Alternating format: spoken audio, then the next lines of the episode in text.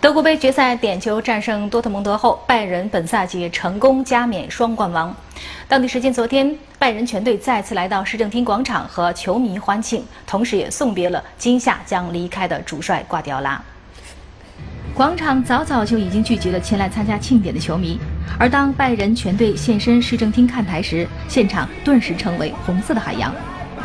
此番庆祝，拜仁不仅带来了刚刚夺得的德国杯金杯，同时也将象征本赛季德甲冠军的银色沙拉盘一同展示在球迷面前。